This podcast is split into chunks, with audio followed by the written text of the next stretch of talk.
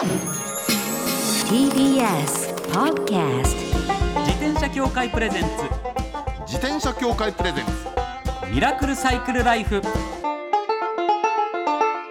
今週も始まりました。自転車協会プレゼンツ。ミラクルサイクルライフ。パーソナリティの石井正則です。北里志です。自転車って楽しいを合言葉にサイクルライフの魅力をお伝えする自転車エンターテインメント番組です。はいまずはこちらのコーナーから。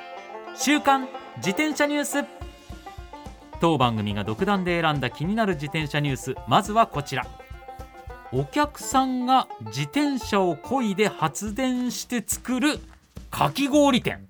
いや夏ならではですね。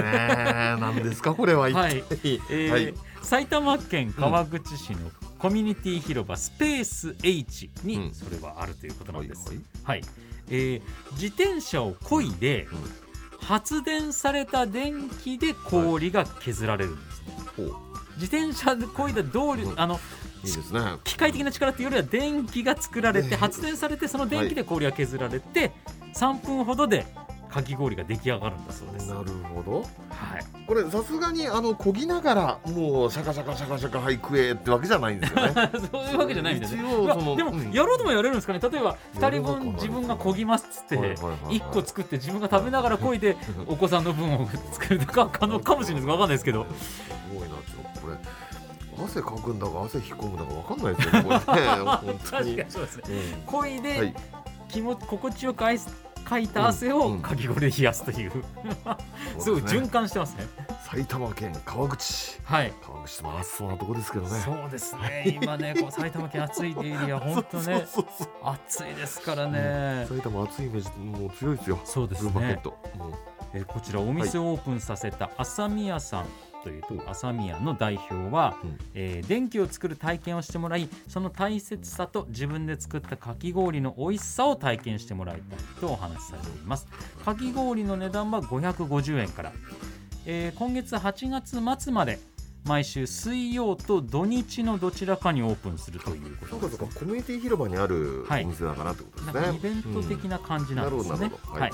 えーその他不定期で戸田市近辺の公園などで週末出店する場合も多いということなんです。でこのいろんな情報とかをね、番組のスタッフが問い合わせたところ、えーこの朝宮の息子さんがですね、はいはい。この番組の大ファンだとうん。いうことで聞いてくださってるそうです。すいやありがとうございます。本当嬉しいなこれはちょっとね、うん。食べ食べてみたいですね、作ってみたいですね。ね体験してみたいです。ぜひぜひ皆さん行ってみてください。い。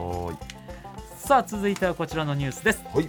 3年ぶりの開催ホノルルセンチュリーライド2022そうか。ハワイもアメリカもやっぱコロナだったから、はい。3年ぶりなんですねこのルルそうですね。今年でも41うん。回目なんですって。そうか。41回目を迎えるハワイ最大の最も歴史あるロングライドイベント、ホノルルセンチュリーライドが9月25日に開催されます。ね私にとっては懐かしいんですよ。はい。うん、あの出たことありましてね、あの実を言うと清志郎さんと走りました。ああそうなんですね。そうなんです。清志郎さんとなぜかね同じコースを同じうんなんか似たようなスピードでこう走ってて、であ休憩所に着くたびに清志郎さんがねなんか当時はもうタバコ吸ってて。あええ。あのハイライトうまいぜーとか言いながらね スパーッと吸ってておおなんかそういうのもかっこいいとか思ってね。かっこいいですね。様になりそうですね。いや様になるんですよでまたあの例の清志郎さんの派手派手な、あのージャージ着てね、はい。で仲間が何人かいて。えおもう目目立つっていうのえがもう当たり前だけそうどですね。まあ、オーラも違うそうそうそうそう。でしょうね。そうなの。清志郎さんクラスになると。そうなのでオレンジ号じゃないやつに乗ってましたよ。あそう オレンジ号より前ぐらいです。前ぐらいですかねもしかしたらね。そっかそっかそっか。違うやついやそれがもうやっぱり、はいはいはいすいません。やっぱりコロナでね、うん。中止を余儀なくされていましたけども3年ぶりの開催ということで、うん。えースタート地点はハワイで一番大きい公園のカピオラニ公園、はいはいそこからオアフ島の東海岸を北上していって、エイドステーションで折り返してカピオラニ公園まで戻ってゴールというコースだそうです。距離は距離こんなに選べるんですね、僕あんま知らなかったんですけど。そうそうそう、はい。私もね一番長い160で走りましたよ。あの清志郎さんもそうだった。あそうですか、うん。160キロ長いですね結構、えー100マイルなんですよね、でも一番短いのは25マイル。およそそうそうそう。40そうキロ。うん。40キロだったら全然ね。そう。はい。で50マイルおよそ80キロ75マイルおよそ120キロ100マイルおよそ160キロと、4080120160結構選べますね。そうですでね結構ねあの長ければ長いほどね間に割とでっかいヒルがあってあの坂道があってあ結構きつかったりああそうなんですね。でもなんか当日の体調に合わせて選ぶことができるそうなんで。あそうなんだ。あちょっとあれだなと思ったらもちろん25マイル40キロとかのねコース選んでもいいしっていうことみたいです。うん。でホノルルセンチュリーライドの一番の魅力は何といってもロケーションだと聞いております。素晴らしいですかやっぱり。素晴らしいです。美しいです朝焼きに照らされるダイヤモンドヘッド透き通ったオーシャンブルうんーを見ることができるカメハメハハイウェイなどそうですよね。堪能しながら自転車を楽しめるということなんで。あでも本当ハワイはねこの世の楽園ですからね。はい。自転車で走れるの本気で最高ですよ。いや絶対気持ちいいと思いますね。3年ぶりですからね。ねいいな。あエントリー受付は9月2日金曜日までです、詳しくは公式サイトでご確認ください。以上週刊自転車ニュースでしたこの後はゲストコーナー落語家の春風亭龍尺さんをお迎えします。自転車協会プレゼンツミラクルサイクルライフ。この番組は自転車協会の提供でお送りします。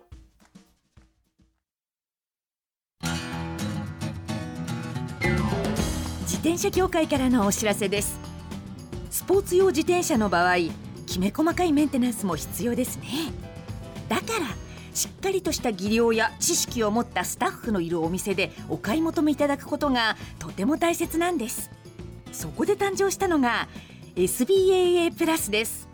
この SBAA プラスとは一定の実務経験と十分な技量を持ち自転車協会主催の試験に合格した販売者の方にだけ認定されます。今回制度が一部改正になり認定者にスポーツ用自転車安全整備基準に基づいた整備を受けてもらうと SBAA プラスマークを貼ってもらうことができます。だから SBAA プラスマークはしっかりとしたメンテナンスを行った安全安心の証と言えます。SBAA プラス認定者のいるお店でメンテナンスを受けて快適なサイクルライフをお楽しみください。SBAA プラスについての詳しい情報は自転車協会 SBAA ホームページ SBAA-bicycle.com まで。さあゲストコーナーです。落語家の春風亭龍尺さんです。よろしくお願いいたします。よろしくお願いします。春風亭龍尺と申します。よろしくお願いいたします。なんか、はい。落語家さんってもう、はい。こう落語家っていう職業自体、そのやっぱりお着物のイメージなんで、はいはい今日はあのー軽快なポロシャツでそうですねそうそう。そう もう落語家のラの字も、江戸の風も全く吹かないような格好で 来てますけれども。どちらかというとそうですねブランドのマークからするとイギリスですもんね。そうですね。そう私はまあ今日、まあ自転車もブロンプトンで、あまああのロックとかも好きなんで、UK ロックとか好きなんで、はい今日は少しあのロンドンの風を吹かしてみました。あそうなんですか。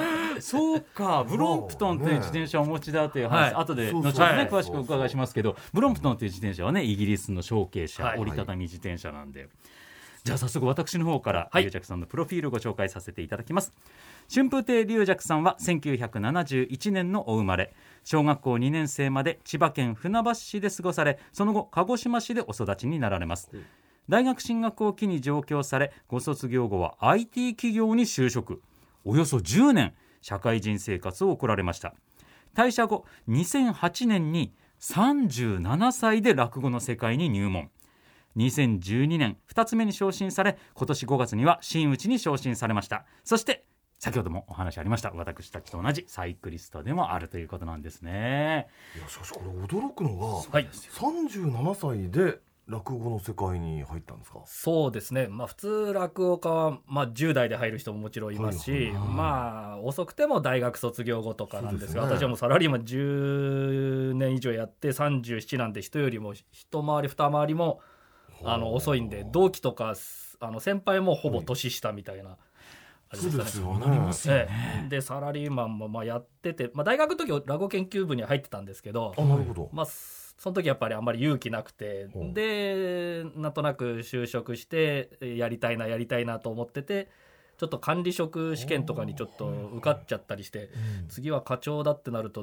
転勤が必ずつきものになるんで、うんうんうん。あこれは課長になったらやばいなと思ってあのもう人生決まっちゃうなと思ってそこでえーやらずに後悔するよりはまあやって後悔しようと思ってうん。まあ今後悔してるところなんですけど。今年5月に真打ちになられたいばっかり。やいやまあまあまあまあね。そうそう。まあうん。うん良かったんですけどね。まあそれで。いやでも気持ちはわからんではないですよ。あそうですか。うん。あそうですか。北田さんそう。ねずっと会社にいまあねこの会社にいますけどね、はい。私は。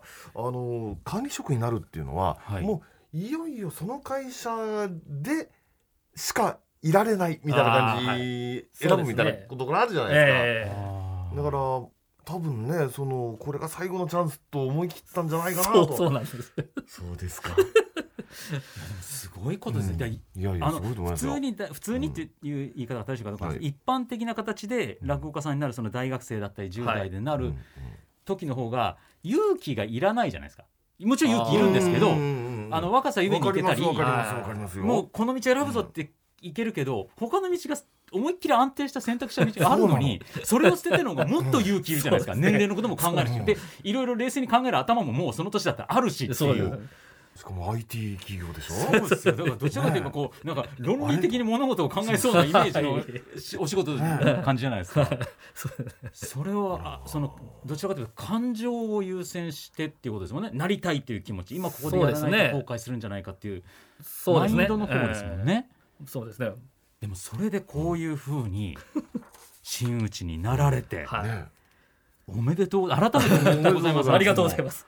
さあそんな中、はいはいはい。実ははい。サイクリストになんですよね。ああ。うん。いうことではい。冒頭にお話ありましたけれども、そうですね。イギリスのメーカーブロンプトン。はい。はいもともと何自転車お好きだったんですか？そうですね。自転車、まあ、好きというかあのもともと高校生なんかの時はあの自転車通学だったんで。はでものすごい坂の高台のところにあって実家があったんで行きはもうあのバス通学のやつよりももう早くもう ブワーッと降りてきてよ「お早いね自転車通学なのに」って言われたんですけど帰りは全部急な山道なんで もう地獄1時間半ぐらいずっと押してたりして、まあ、そういうのとこからやってたんで割と足腰とか、あのーランニングとかも結構してたりしたんであ自転車乗りたいなあとあの鉄道旅行私好きなんでローカル線乗ったりとか。それであで駅降りて今まで車とかないんでそこら辺を散歩するしかなかったんですけど、ーあ輪行っていうのがどうも最近あ言言葉聞くと。それで調べたらうはい。あの折りたたみ自転車だったら輪行しやすい。そうで,、行き着いたらブロンプトンで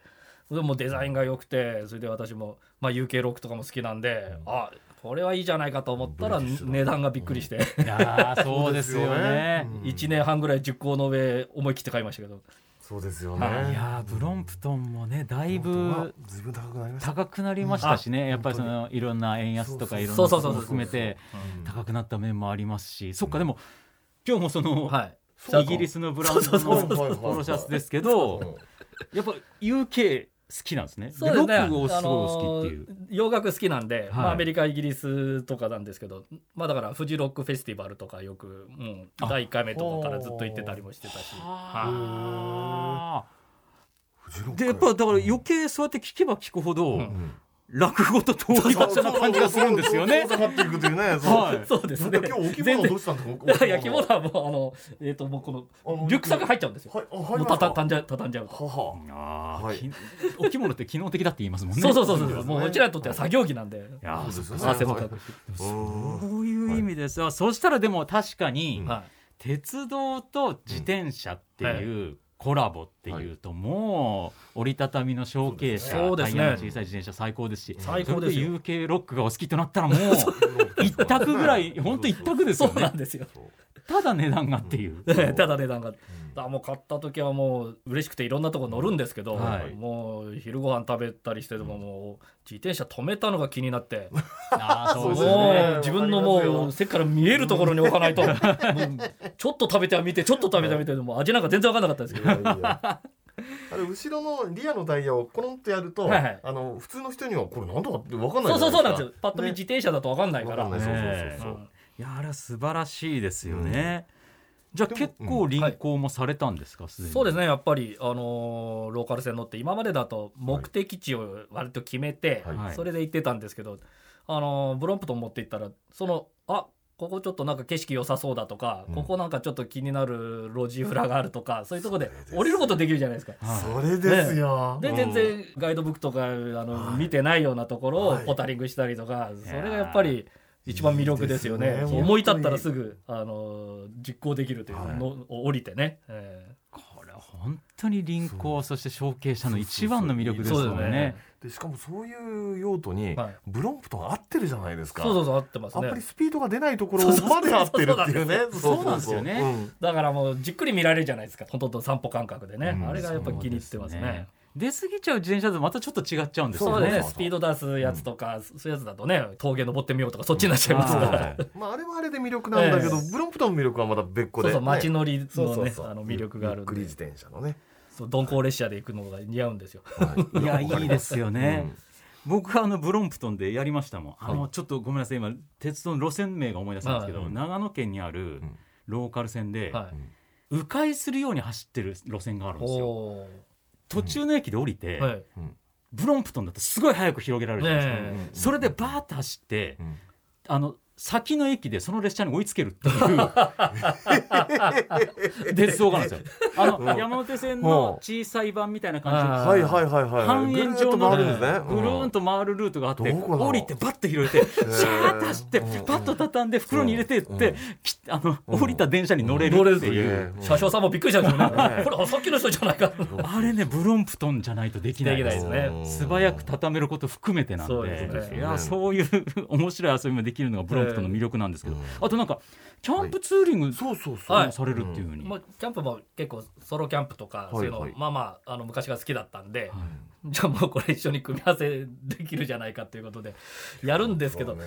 荷物がねキャンプのはいはい。荷物と、いやそうですとねプロンプトンのあの乗ってる時は別にいいんですけど、うん。はい。じ駅で乗り換えとかはね、そうですね。こっちにプロンプトン、えー片手にキャンプで。そこだけはあれなんですけど、あのこれもだから設営したキャンプ場からあのいろんなとこ移動できるんで、買い出しもできるしあの温泉とかもね、あのあ車でしか行けないようなところもちょっと行けるんでねすごいいいですけどね。キャンプツーリングってでもその、はいはい。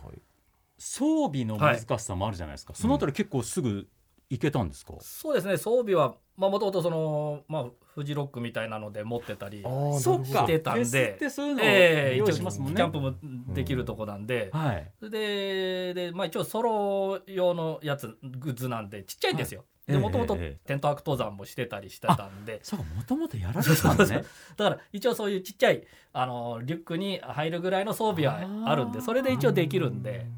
じゃあ行けますね、うん。そうブロンプトンで行けちゃいますね。そうそうなんです一から集め始めるとね。ちょっとね。まあどれがいいどれがいいそうそうそうそう結構大変ですけどね。これもいるかもってほとんど使わないものとかね。あったりしますもんね。特に自転車でんしかも小径車であるブロンプトンで輪行旅となるとなるべく装備は絞りたいです絞りたいですね。前と後ろですか？そうですね前に、えー、やそうですね大きいねバ結構大きいのがの乗ります一応乗って、はい。で後ろにリュックをあのくくりつけるような感じで荷台に。荷台に。なるほどなるあほど。そっか、うん。えっとブロンプトンっていう自転車は、うん。えっと後ろに荷台のあるタイプと荷台のないタイプとかいろいろちょっとモデルがあるんですけど、はい。荷台のあるタイプ。荷台あるタイプですああじゃあもうバッチリですね、うんフロントは大きなカバン結構つけられる専用のそうですねカバンがあったりしますし。結構長くつけられますもんね、はい。はい。あれまたフロントのカバンつけるところがあのハンドリングに干渉しなくていいんですよね。そう。そうそうそうそうん。あれよく考えられててね。はい。すごくいい。そうなんです。そういう意味でもすごくでっかいガマ口みたいなそうそうガマ口。でかいガマ口そうそうそう。いやほんとそっか。素晴らしい。すでにじゃあ、うん。ブロンプトンをお買い求めになる前からすでにいろんなことができる素養があったわけそうそうあの鉄道具はあったんですよ。はい。キャンプも好きだしええっていう、それそういうこと全部考えたらブロンプトンが本当ぴったりですね。そうですそこにだからもうパズルみたいにピシッとはまったんで。あーちなみにそのキャンプツーリングの時も、あのコンパクトに畳めるお着物は持ってかれ着物は持ってかない。あ持ってかないですか？あそっか。仕事じゃないです。よいやね割とね平らになる。でも結構涼しいかもっていうね。いやいや。き着ていくのはいいかなというね。結構ねあの浴衣とかも暑いんですよ結構。暑いですか？あのやっぱりあの T シャツ短パンが一番楽であの浴衣でも下に一応下着みたいなのを一応着てその上から着て帯締めるんで。やっぱり結構まあ女性ほどじゃないですけどうん。やっぱり暑い暑いですよ着物とか結構も。重ね着してますもんね着物ってそういうイメージですもんね。だから着物もあの今は夏ですから、まあ、あ汗かいてても別に講座でいいんですけど、冬の時に客席暖房であとはい。講座結構あのライト浴びるんで、暑いんですよ講座も。はそこで冬の話やると今日は寒いなって言いながら汗かいてたりする あ難しそう。難しいんですよこれ。そうかも。それであへるー大御所の人が「いやー寒いな」っつってあの汗かきの人で汗かいてたんで、あれこれどうすんのかなと思ったらちょっと手ぬぐいで拭いて「お今日は雪か」っつったんですよ。かっこいい。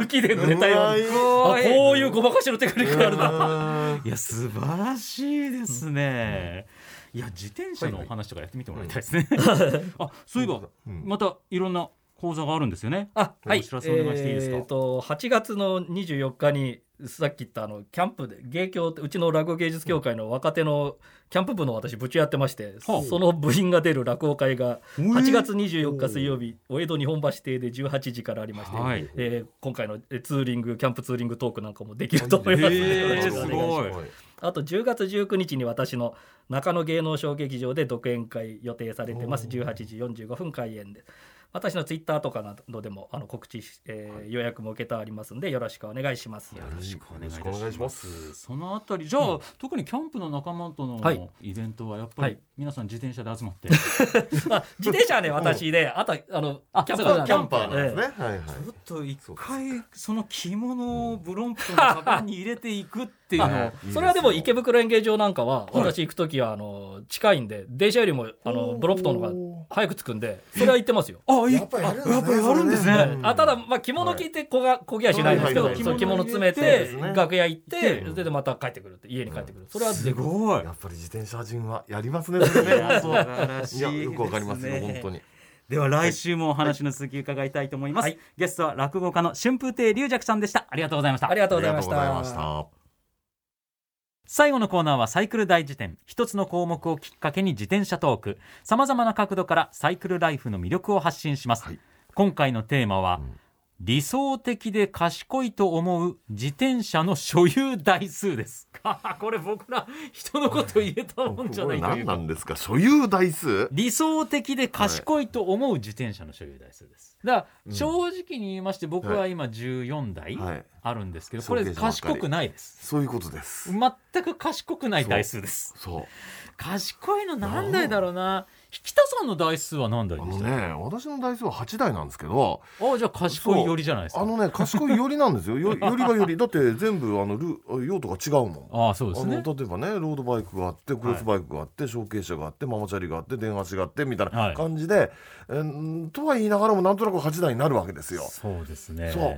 でねえこれどうだだってね考えてみれば、はい。自転車の台数なんていうのは1台で全てを済ますかそれとも趣味でダバーッといっぱい持ってるかどっちかでしょっていうねそう。極論言うとそうなるか。なんとなく。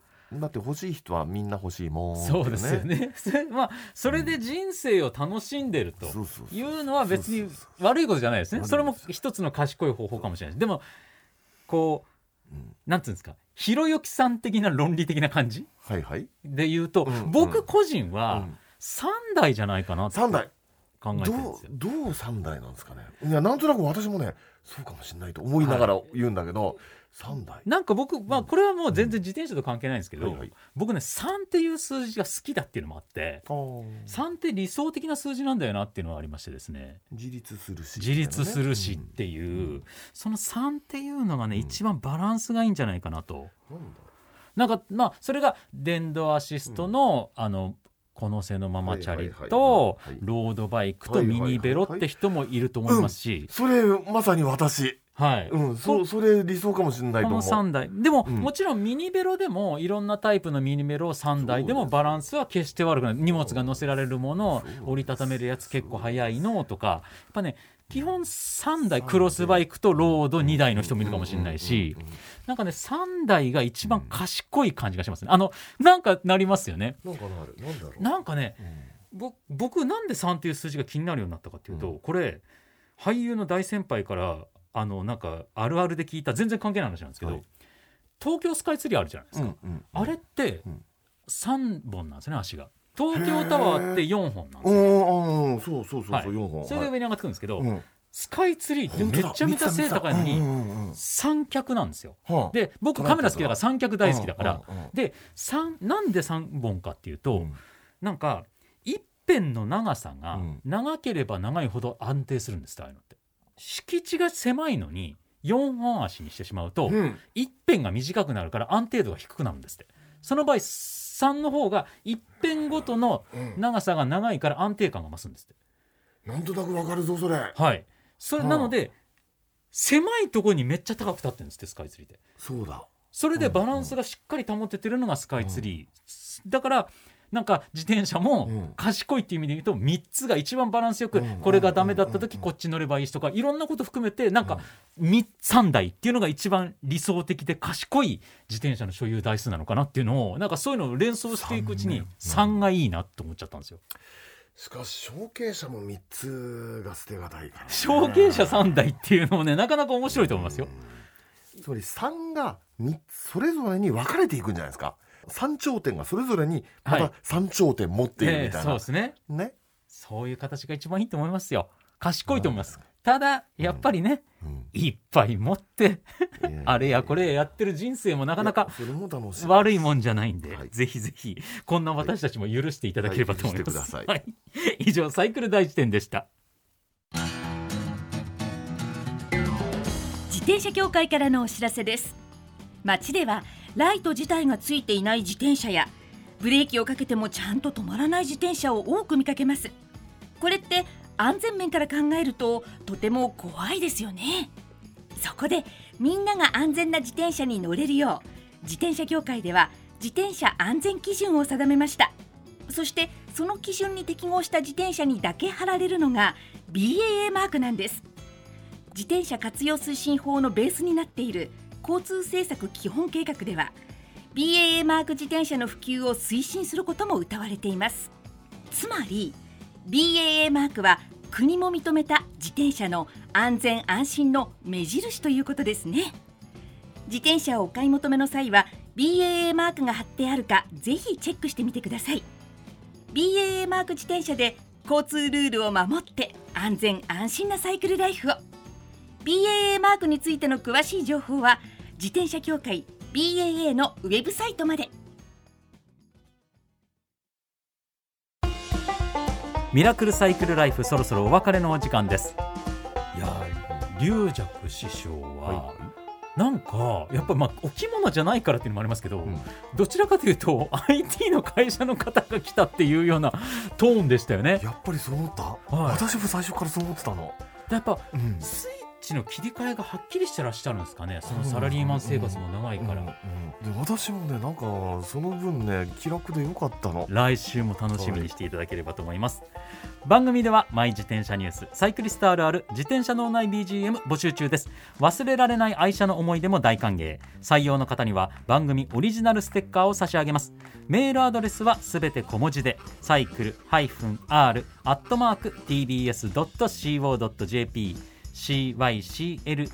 cycle-r アットマーク tbs.co.jp までお待ちしております。お待ちしてます。それではまた来週お会いしましょう。お相手は石井正則と。北聡でした自転車協会プレゼンツミラクルサイクルライフ。この番組は自転車協会の提供でお送りしました。